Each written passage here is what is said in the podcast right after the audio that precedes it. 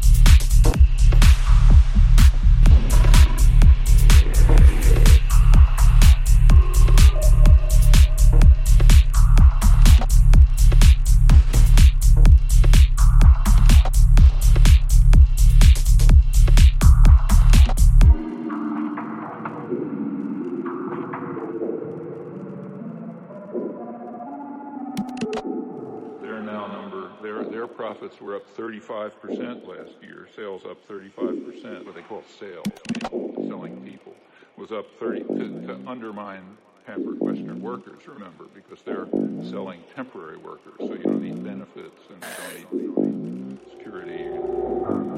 You get a flexible labor market.